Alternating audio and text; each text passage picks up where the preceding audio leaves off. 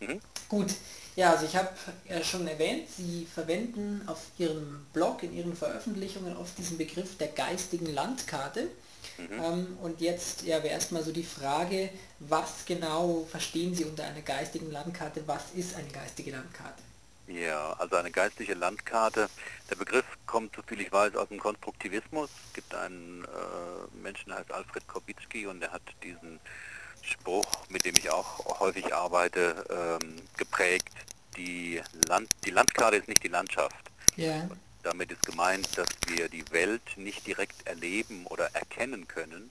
Mhm. Ähm, das sieht man ja schon beim, oder wird ja schon im platonischen Höhengleichnis äh, erwähnt, Ja. sondern dass wir uns praktisch ein Bild machen von der Realität. Ja. Und das, diesen Prozess nenne ich Landkarte, das heißt, es ist eine Art innere Repräsentation, Ja. die ein Mensch macht von dem, was er außen, außerhalb von sich selbst äh, wahrnimmt. Okay.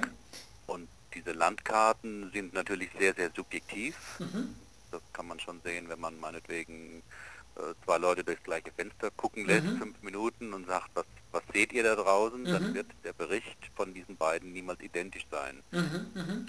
Und das liegt auch wahrscheinlich an den, an den bisherigen inneren, sag ich Ja. mal, Assoziationen, Abbildungen, Ja. die einfach schon da sind. Ne? Es hängt an den bisherigen Landkarten. Mhm. So, Okay.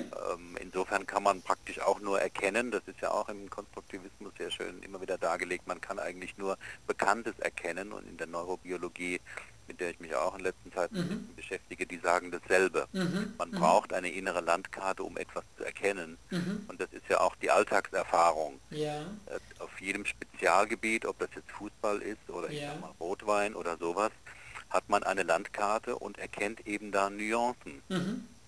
Und jemand, der nicht diese Landkarte hat, der sagt, ich weiß nicht, was das bedeutet oder ich, ich schmecke keinen Unterschied bei Ja. Rotwein, Ja. schmeckt alles irgendwie gleich. Ja. Und insofern sind diese äh, geistigen Landkarten oder mentalen Landkarten, wie ich sie nenne, ungeheuer wichtig. Mhm. Das äh, Problem oder das Problematische daran ist, ähm, dass Menschen dieser, äh, dieser Me Mechanismus des Landkartenbilds nicht bewusst ist, sondern viele Menschen denken, ähm, naja, das, was ich, was ich da draußen sehe, Mhm. ähm, das ist objektiv so. Mhm. Ich Mhm. habe gar keine Landkarte, sondern ich sehe doch, was da ist. was da objektiv da ist. Das heißt, Genau, wenn ich ja. das jetzt richtig verstehe, würden Sie und auch der, Konstruktivismus, auf den Sie sich so stützen, ähm, auch sagen, dass es sowas wie Objektivität, kann es sowas überhaupt geben? Nein, das gibt es natürlich nicht. Mhm. Es gibt sicherlich eine Art Realität da draußen, Ja, das, das mal schon. ja, Ähm, also nicht einfach nur buddhistisch, ja, das ist sowieso alles Maya und so Ja. Täuschung. Es gibt bestimmt eine Realität da draußen, Ja. nur wir können sie nicht erkennen. Okay, sie ist also nicht erkennbar, diese Sie Realität, ist oder? nicht erkennbar, aber so Ja. kann man natürlich als Mensch nicht leben. Ja, Im Sinne von, man muss ja dauernd sich auf die Realität beziehen, in Situationen sich verhalten und entscheiden.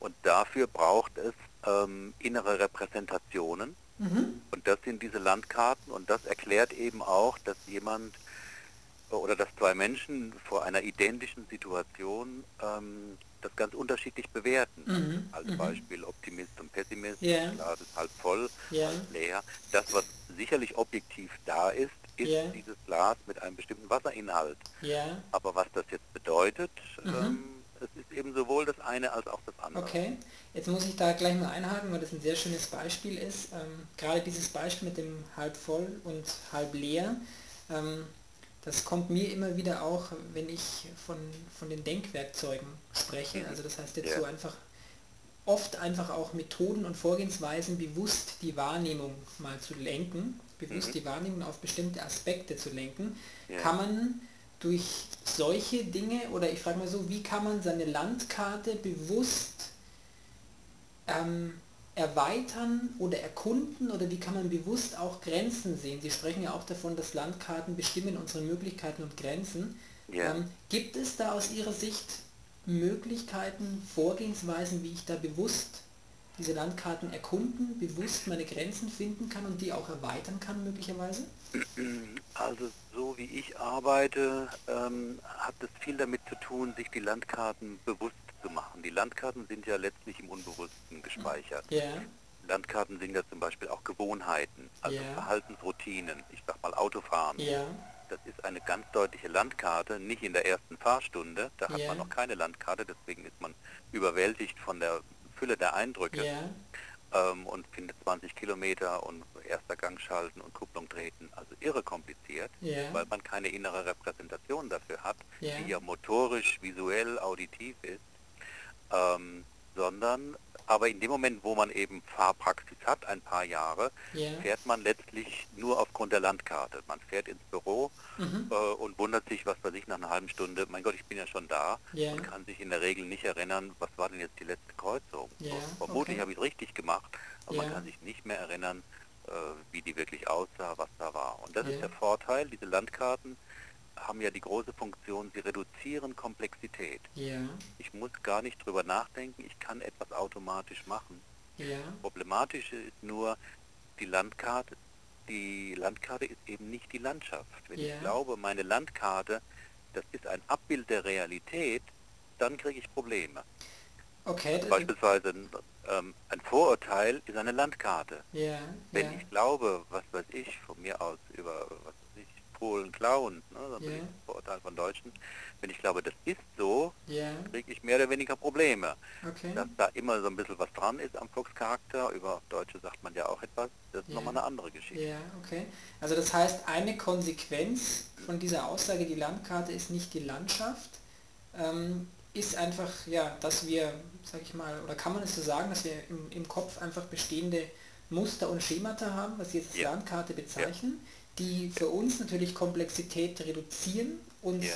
sozusagen das tägliche Leben einfach erleichtern, beschleunigen. Ja.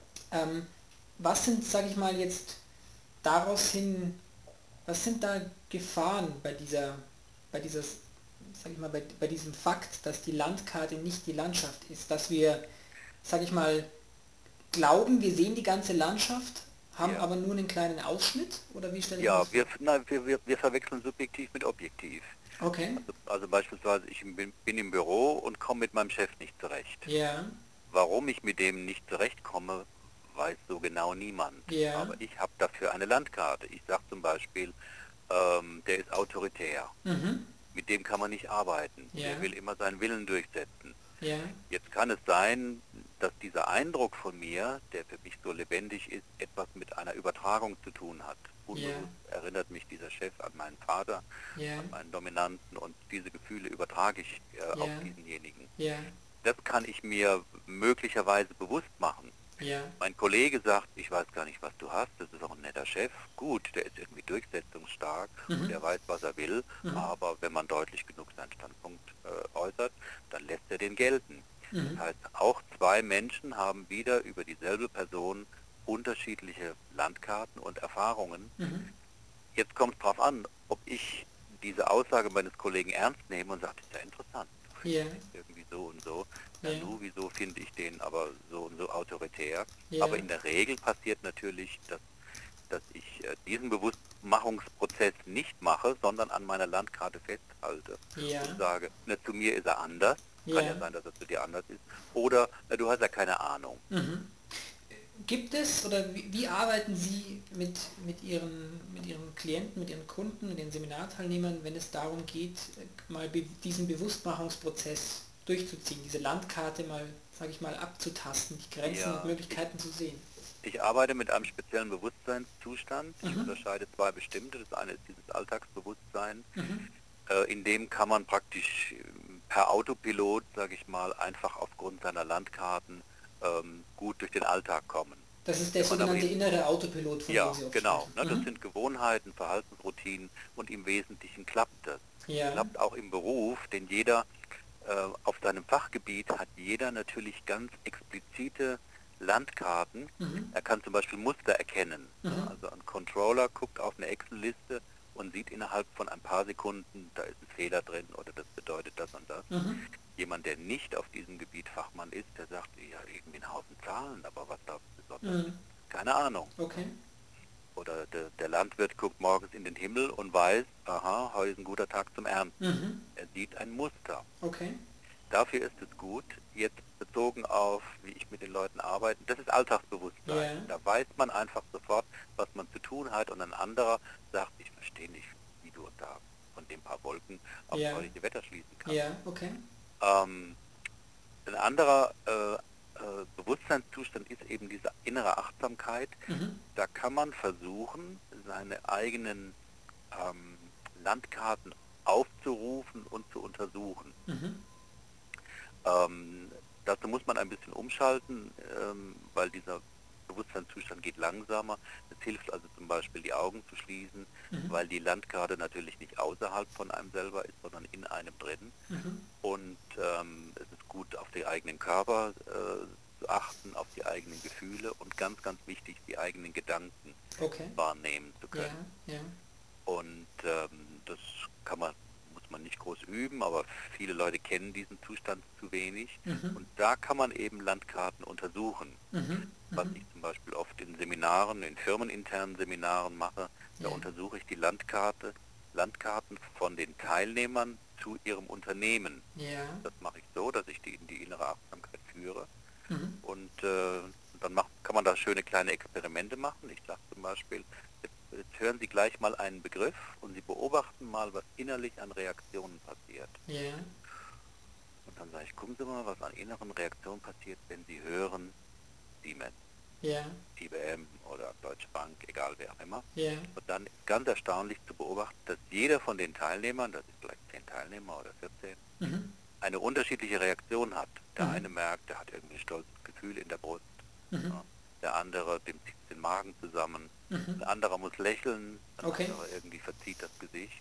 Und das tauschen die dann aus und dann kann man sehr schön sehen. Man weiß noch nicht genau, was es bedeutet, aber man kriegt eine erste Anmutung. Man kann sehr schön demonstrieren und erleben, die Landkarte ist nicht die Landschaft. Die Ja. Landschaft, die Realität ist, dieses, ist dieser Firmenname. Okay. Sagt man einmal. Aber was das bedeutet, kann keiner wirklich Mhm. erfassen. Ich habe, ich sage jetzt mal so den Eindruck, dass es ja oft so in der, ich benutze das nochmal bewusst, in der objektiven, logischen Geschäftswelt, Ja. so wie es die Teilnehmer ja gerne sehen, ähm, dass man genau davon ausgeht, dass es, dass es, sage ich mal, oder vielleicht sogar anzweifeln würde, ob es sowas wie eine Landkarte gibt Ja. oder sich dem gar nicht bewusst ist, sondern eher glaubt, man, man hat, jeder hat die objektive Realität Ja. ähm, und arbeitet mit dieser.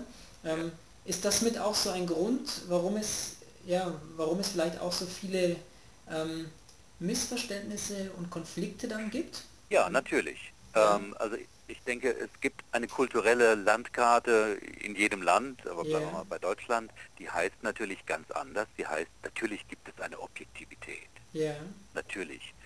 Ähm, und ähm, subjektiv, das gibt es auch, aber ähm, es gibt Objektivität. Meinetwegen, jeden Monat kommen die Arbeitsmarktzahlen ja, raus ne, von der Nürnberger Bundesanstalt, was weiß ich. Diese Zahl äh, scheint objektiv zu sein. Ich sag mal so. mhm. Man weiß ja mittlerweile auch, also jeder, der mit Statistik mal zu tun hatte, nicht mal auf der Ebene gibt es Objektivität. Mhm. Das Mhm. kommt darauf an, was ich reinrechne und draußen lasse und welche. Größen ich nehme. Aber nehmen wir mal irgendwie so und so viele Millionen Arbeitslose. Mhm. Das ist mal eine objektive Zahl. ja, Aber ähm, jetzt, was das eigentlich bedeutet, ist das jetzt ein Erfolg äh, Mhm. der Regierungspolitik Mhm. oder ist das ganz im Gegenteil ein Versagen der, Re der, der Regierungspolitik? Ne? Oder ist es das Versäumnis der Vorgängerregierung? ja, All das sind ja dann die üblichen Sprüche und Interpretationen. ja, Aber keiner sagt natürlich, das ist jetzt meine objektive Meinung, sondern jeder sagt, das ist doch sonnenklar, das ist doch objektiv, liegt doch auf der Hand. Und eigentlich ist es, wie gesagt, durch die Landkarte geprägt, wie es... Ja, es ist durch die Landkarte geprägt. wird, Es ne? ist in der Regel auch vorhersagbar. Ja. Man weiß schon, was die Opposition dazu sagen wird. ja, Das hat etwas natürlich mit der Rolle zu tun. genau, ja, ja. Derselbe Mensch würde, wenn er in der Regierung wäre, gerade das Gegenteil sagen. Per Rolle müsste er das, ne? Ja, natürlich. Mhm, Daran mhm. merkt man schon, ähm, dass es total subjektiv von der Rolle abhängt. Mhm, mhm. Okay. Aber das ist natürlich ein Tabu. Mhm. So Wenn jeder sagen würde, natürlich gibt es nur subjektive Meinungen, ja, äh, könnte man viel weniger streiten. so wie auch, Gestritten wird ja darüber, dass man sagt, ich habe die wahre Interpretation oder wahre Meinung Ja. und deine ist falsch. das ist, ich habe, das bringt mich jetzt wieder auf die Verbindung, ähm, ich habe da sehr interessante Bücher auch zugelesen, wo ja auch Edward de Bono, der sehr viel Ja, von diesen den Denktechniken Denktüten, ja. genau Mhm. entwickelt Ja. hat, mit denen ich mich beschäftige, ähm, der das so ein bisschen zurückführt noch auf die griechischen Naturphilosophen, mhm. Platon, Aristoteles, Sokrates, ähm, die eben immer davon ausgehen, dass es eine, und das ist wieder genau das Thema, eine objektiv erkennbare Wahrheit gibt mhm. und dass man, wenn es diese Wahrheit gibt, alles andere durch logische Argumente und logisches Nachdenken sozusagen falsifizieren könne. Mhm. Mhm. Ähm, und das ist ja, glaube ich, genauso mit das Problem. Dass ja, das ein bisschen vielleicht ne? zum Teil in der Mathematik. Ja ist aber auch schon die einzige, aber je mehr man dann irgendwie in die Physik geht und dann merkt und in die absoluten Zahlen, also ich bin da kein mhm. Fachmann, mhm. aber allein jetzt Heisenbergsche Unschärferelation, yeah. also selbst in der harten Physik gibt es ja einen Bereich, wo man merkt, ja, man weiß genau nicht, mhm. man weiß gar nicht, also mhm. der Beobachter verändert die mhm. Realität. Das heißt, gerade in, in eigentlich dem Großteil unserer Alltagssituationen, auch, ja. auch gerade, sage ich mal, jetzt in der ich denke natürlich da auch immer wieder ans Geschäftsleben, das ja immer sehr auf Logik und, äh, und Argumente pocht, ähm, ja. ist sehr viel, ja, gibt es so eine Wahrheit nicht. Also, dann ist alles, gibt es nicht, nein. Genau, ja, Deswegen sind ja auch die Entscheidungen nicht objektiv begründbar. Man versucht und es natürlich aber immer. Man ne? versucht es und man behauptet auch, dass meinetwegen eine Strategieentscheidung aufgrund von objektivem Zahlenmaterial ja. äh, und Argumenten getroffen wird, aber jeder, der sich ein bisschen besser auskennt, weiß, Mhm. Das ginge gar nicht. Mhm. Also eine komplexe Strategieentscheidung. Mhm. Oder nehmen wir mal nur einen Bewerber einzustellen, man ja. hat drei, vier fähige Bewerber, ja. können sie nicht nach objektiven Gesichtspunkten, ja. weil der eine hat den Vorteil, der andere das. Letztlich geht es nach, ich sag mal, Intuition, gefühlsmäßig, der passt zu uns.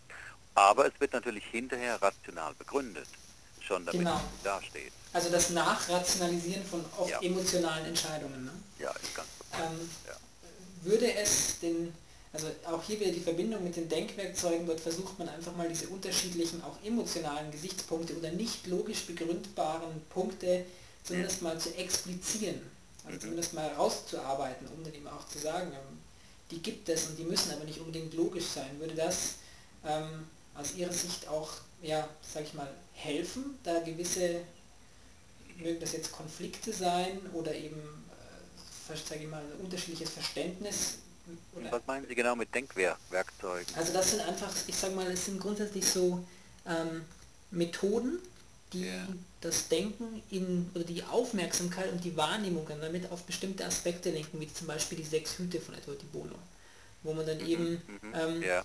aus diesem, sage ich mal, aus diesem argumentativen Stil, ich habe die Wahrheit und ich verteidige die jetzt mit meinen ja. Argumenten, ausbricht, um eben zu sagen, ja. okay.